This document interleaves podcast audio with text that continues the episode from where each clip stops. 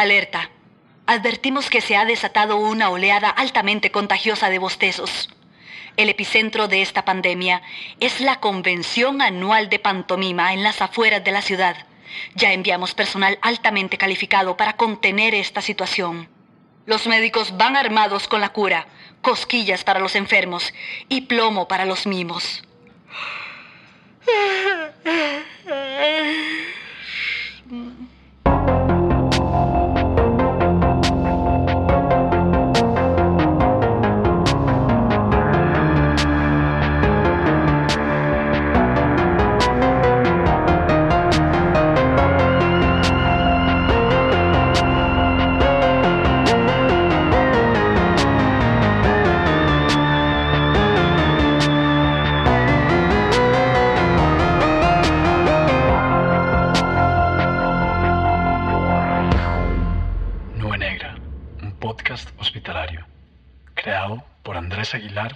Agustín Fallas y Diego Aguilar. Talento de voz, Fedra Rodríguez. Arte, Luciano Obregón. Música, Leonardo Valverde.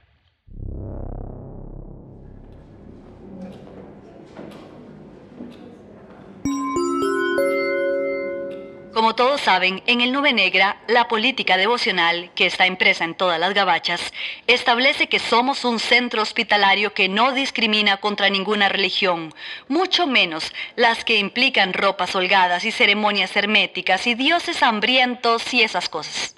Sobra decir que esto nos ha traído uno que otro problema en el pasado. Todavía no pudimos quitarle el olor al auditorio, donde la secta de misceláneos practicó su harakiri masivo.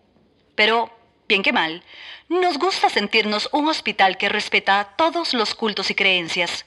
Tenemos enfermeras y médicos cristianos, protestantes, ateos, agnósticos, wicca, satanistas con S minúscula, satanistas con S mayúscula, feligreses de la iglesia maradoniana. En fin, todo esto lo digo para explicar por qué cuando un grupo de terapistas físicos decidió fundir sus anillos y pulseras en una caldera para crear y adorar a un becerro de oro, ni nos inmutamos. Desafortunadamente al Dios de los católicos, el que tiene fama de pocas pulgas, no le hizo nada de gracia y nos maldijo. Lo hizo de la forma que más le gusta, hablando a través de un arbusto en llamas. Pero como todos nuestros arbustos ya están en llamas, se enojó todavía más. Es un tipo bien complicado. La voz que salió del arbusto era grave y un poco ronca. El problema fue que habló en hebreo antiguo. No es hasta ahora que puedo confirmarles que sí, el Dios de los católicos nos ha maldecido. Les voy a leer la traducción que recién me entregó el rabino de guardia. Idólatras, seres de poca fe, todos eunucos y rameras, oídme. Habéis irrespetado la regla más sagrada de la religión eterna al reverenciar la efigie de un falso Dios. Disfrutad las horas que le restan al día, ya que serán las últimas. Doce plagas os golpearán una por cada apóstol, doce formas de escarmentar. Mm, sí, parece bastante molesto. En lo personal me siento tranquila. Somos un hospital, a eso nos dedicamos, a combatir plagas. Al Dios de los católicos le digo, Señor, el nube negra no le tiene miedo. Lance todo lo que tenga que nuestros profesionales en salud lo van a saber contrarrestar.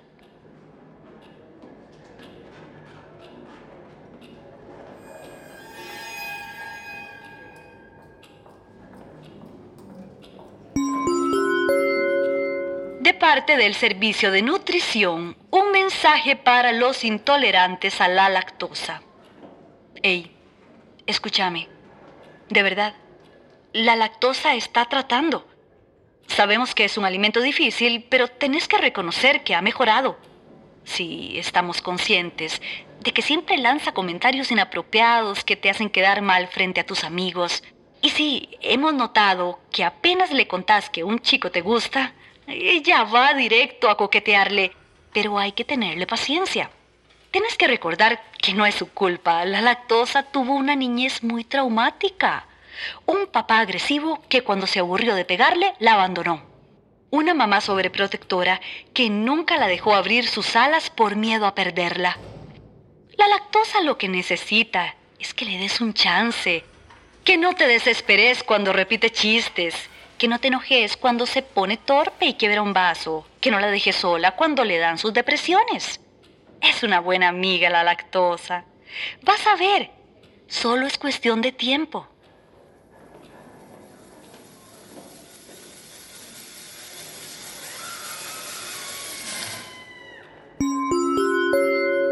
Doctor García, me parece haber oído a una enfermera decirle a un misceláneo que había escuchado a la doctora Quesada susurrarle al residente de guardia que lo necesitan en sala de shock.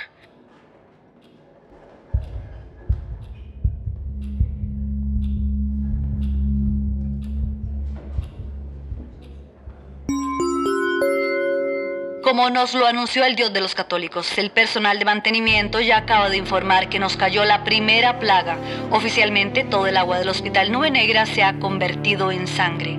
Claro, un poco de sangre tiñendo los acueductos no es suficiente para sorprender a nuestros conserjes, acostumbrados a degollar sus carneros en la naciente principal. Es más, yo ni siquiera estaría contándoles al respecto si no fuera porque la sangre es AB positivo. Sí, el tipo de sangre más difícil de conseguir y justo la que nos hacía falta en hematología. El doctor Van Helsing se mostró muy agradecido con el Dios de los católicos y dijo que por fin van a poder transfundirle plasma a Alexei Romanov, célebre zarevich ruso, célebre hemofílico y escondiéndose de los bolcheviques en el Nube Negra desde 1919.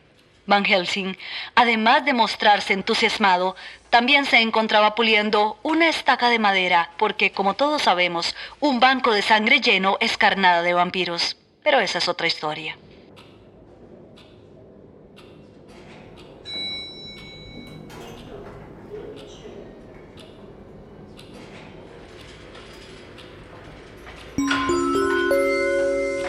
Para reflotar una noticia olvidada, quiero informarles que algunas de las refrigeradoras extraviadas han ido apareciendo.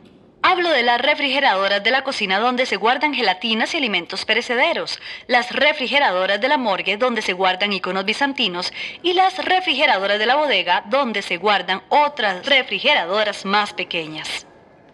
La dirección del hospital, desesperada por los inexplicables desvanecimientos, optó por darle el caso al servicio de oftalmología, el servicio que todo lo ve. Y al parecer la decisión fue atinada.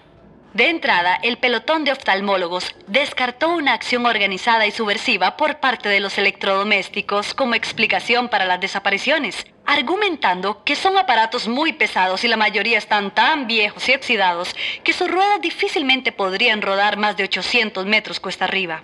La subversión es un camino siempre cuesta arriba, repitieron los oftalmólogos al unísono. Las investigaciones continuarán y les estaré informando de cualquier avance. Mientras tanto, le leo el reconfortante eslogan del servicio de oftalmología, el servicio que todo lo ve.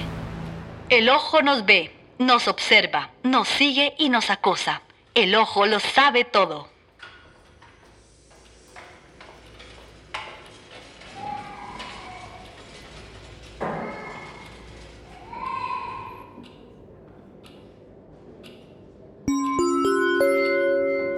Le pedimos enfáticamente a todo el personal médico que en este momento no se encuentre operando, dando consulta o burlándose de lo mal que quedó una sutura, que por favor se acerque a la sala multiusos para el curso corto de caligrafía con el tipógrafo chino Waimen Lipu.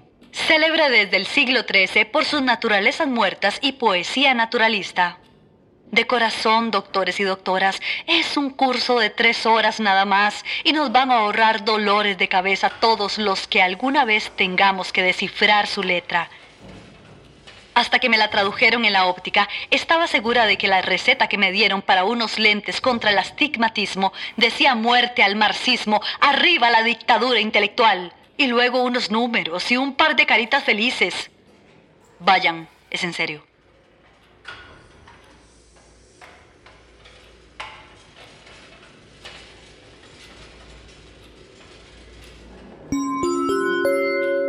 Con la panza llena y el corazón plagado de los mismos arrepentimientos de siempre, les cuento que acabamos de enfrentarnos a la segunda de las plagas prometidas y salimos ilesos. Un enjambre enfurecido de langostas subió desde la planta baja hasta que cubrió toda la superficie visible del hospital. Nuestros cocineros, ignorantes de las polisemias y sutilezas del lenguaje, al escuchar la palabra langosta, pensaron únicamente en el crustáceo marino con el que se preparan platillos de alta cocina y no en los molestos insectos que devoran trigales. Desesperados, sintiendo esta la oportunidad ideal para mostrar sus dotes culinarios y dejar por fin atrás el prejuicio de que la comida hospitalaria es espantosa, se arremangaron el delantal, tomaron cuchillos y espátulas y cazaron absolutamente todas las langostas. Una vez que la masacre había terminado, viendo las decenas de miles de grillos asesinados, a los cocineros no les quedó otra que condimentarlos con una pizca de azafrán y servirlos en salsa de espárragos. Por suerte, los pacientes y el personal médico tampoco están familiarizados con la acepción más incómoda de la palabra langosta y se comieron la cena gustosos. De mi parte, solo puedo darle las gracias al Dios de los católicos y pedirle que siga enviando lo que guste, que acá en el Nube Negra, si no lo vencemos, nos lo comemos.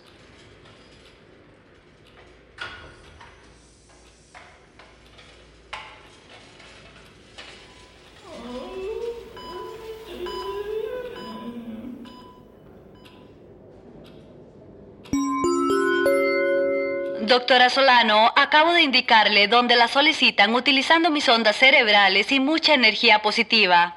No sé si funcionó, soy telépata amateur.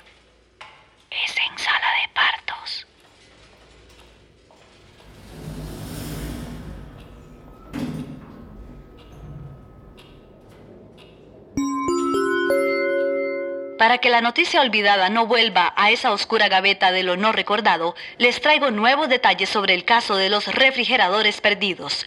Tengo en mi poder algunas declaraciones del servicio de oftalmología, el servicio que todo lo ve, que me enviaron a la central de comunicaciones a través del implacable sistema de telégrafo del Nube Negra. Les leo. A las 14 horas con 16 minutos damos con la ubicación de uno de los objetos en cuestión un masculino de mediana edad, frondosa puerta y manija azul. No presenta daños en lo que vendría siendo su fisicalidad, pero se pueden observar algunas marcas de delineador que le resaltan las perillas y una peluca que recubre su cabeza. El resto de reportes indican circunstancias similares, haciendo especial énfasis en la alta calidad del maquillaje, lo que parece ser la pista que va a llevar a los oftalmólogos a desenmascarar a los perpetradores.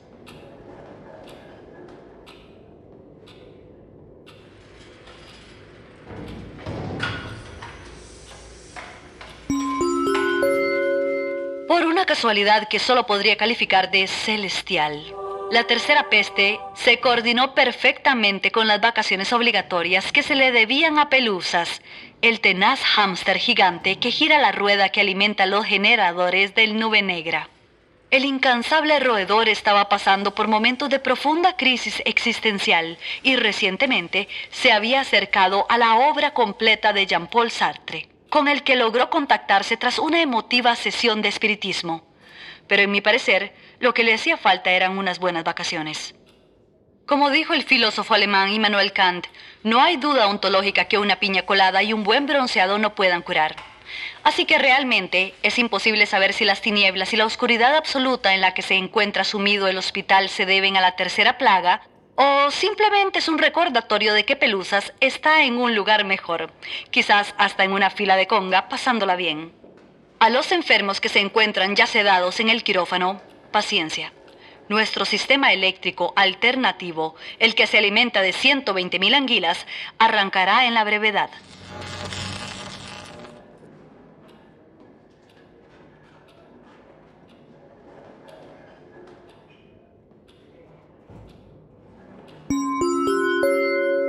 El siguiente es un comunicado para desmentir un fragmento de sabiduría popular que ha perjudicado profundamente a toda la comunidad médica. Una manzana al día no mantiene al médico en la lejanía.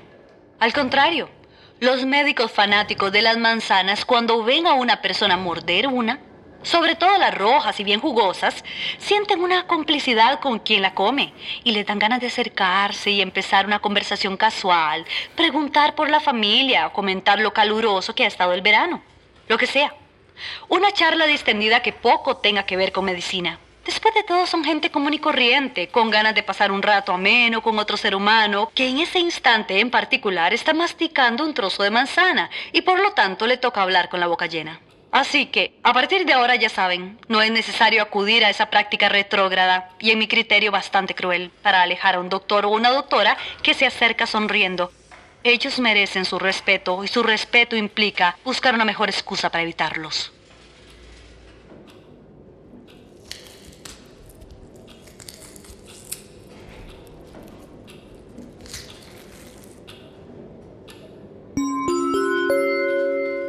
Es con mucho orgullo que le anunciamos a nuestra población hospitalaria que el doctor Máximo Hernández, nuestro más talentoso y apuesto cirujano, ha sido nombrado jefe de cirugía. En honor a este gran logro, quisiéramos compartir con ustedes un breve resumen de su trayectoria en el campo de la medicina.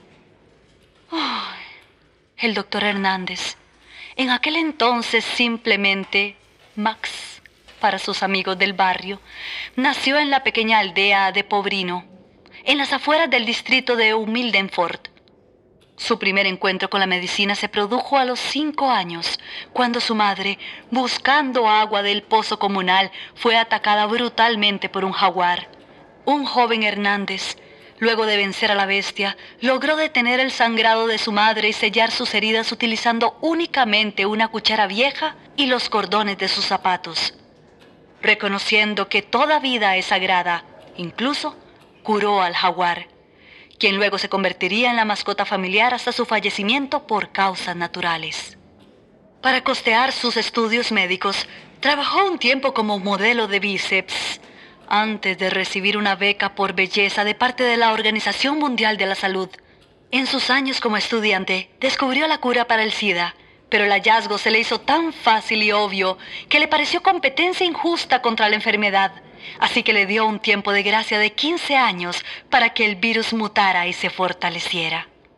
Al graduarse, durante una época confusa de su vida, se mudó al Congo, donde realizó un voluntariado como doctor de gorilas, eventualmente aprendiendo su idioma y participando en la Gran Rebelión Gorila del 93, liderada por Enjuar Kong, una valiosa experiencia en el mundo de la veterinaria que le serviría durante sus años como cirujano de centauros en Islandia. En su primer año en el Nube Negra, experimentando en nuestro laboratorio de investigaciones médicas, logró armar un cuerpo de diversos órganos y miembros sobrantes, y por unas horas consiguió animarlo y darle vida.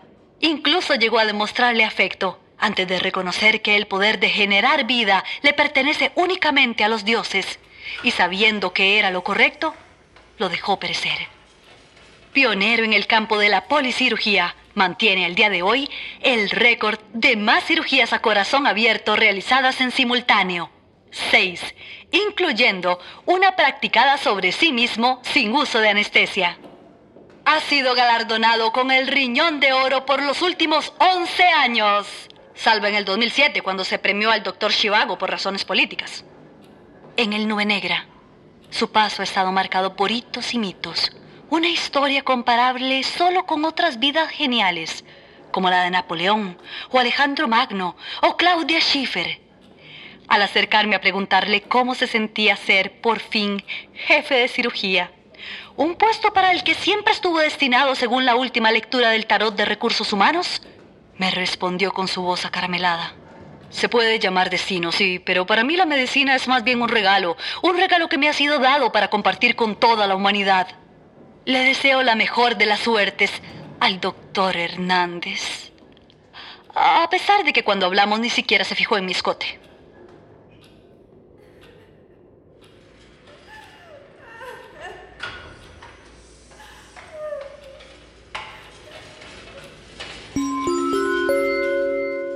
Contrario a lo que se creía, las recientes muertes no se deben a un germen que mata únicamente a hombres mezquinos, abusivos y maleducados, sino más bien es la cuarta plaga que nos envió el Dios de los católicos. Y lo que mata son primogénitos. La confusión se dio porque los primogénitos son todos mezquinos, abusivos y maleducados además de costarle millones al Hospital Nube Negra por ser extremadamente enfermizos y nunca tener la gentileza de un gracias o un buenos días o un qué lindos botines. Así que, como dice el refrán, no hay mal que por muerte de primogénito no venga. Entonces, que siga la plaga.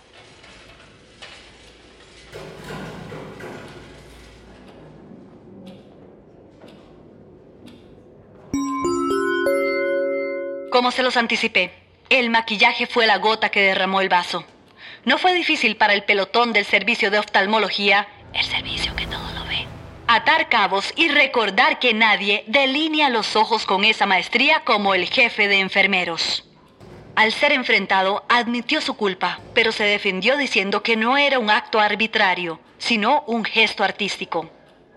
Mi campaña hacia la deconstrucción de género me ha llevado a alturas inimaginables. Empecé dinamitando orinales en mis años de juventud, eh, pasando luego por una etapa azul, donde promoví el uso de faldas masculinas entre la comunidad hospitalaria. Travestir refrigeradoras era la culminación lógica de mi obra, dijo este maravilloso artista. Evidentemente todos estuvimos de acuerdo con su lucha y el servicio de oftalmología, el servicio que todo lo ve, ya está realizando gestiones para organizar su primera muestra individual, la primera de este tipo en el Nube Negra.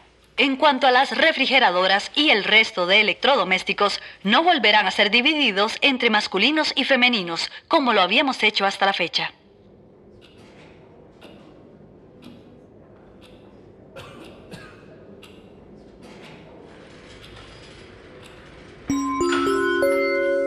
Doctor Lima, tengo un recado de su madre. Dice que por favor la llame ya que han pasado más de dos semanas, que ya es suficiente de andar jugando de doctorcito con sus pastillas y paletas para la lengua, que un hombre de verdad sabe apreciar a la mujer que lo trajo al mundo. Aparte, dice que no se ha podido bañar porque hay una araña en el baño y que cree que la señora de limpieza le está robando dinero.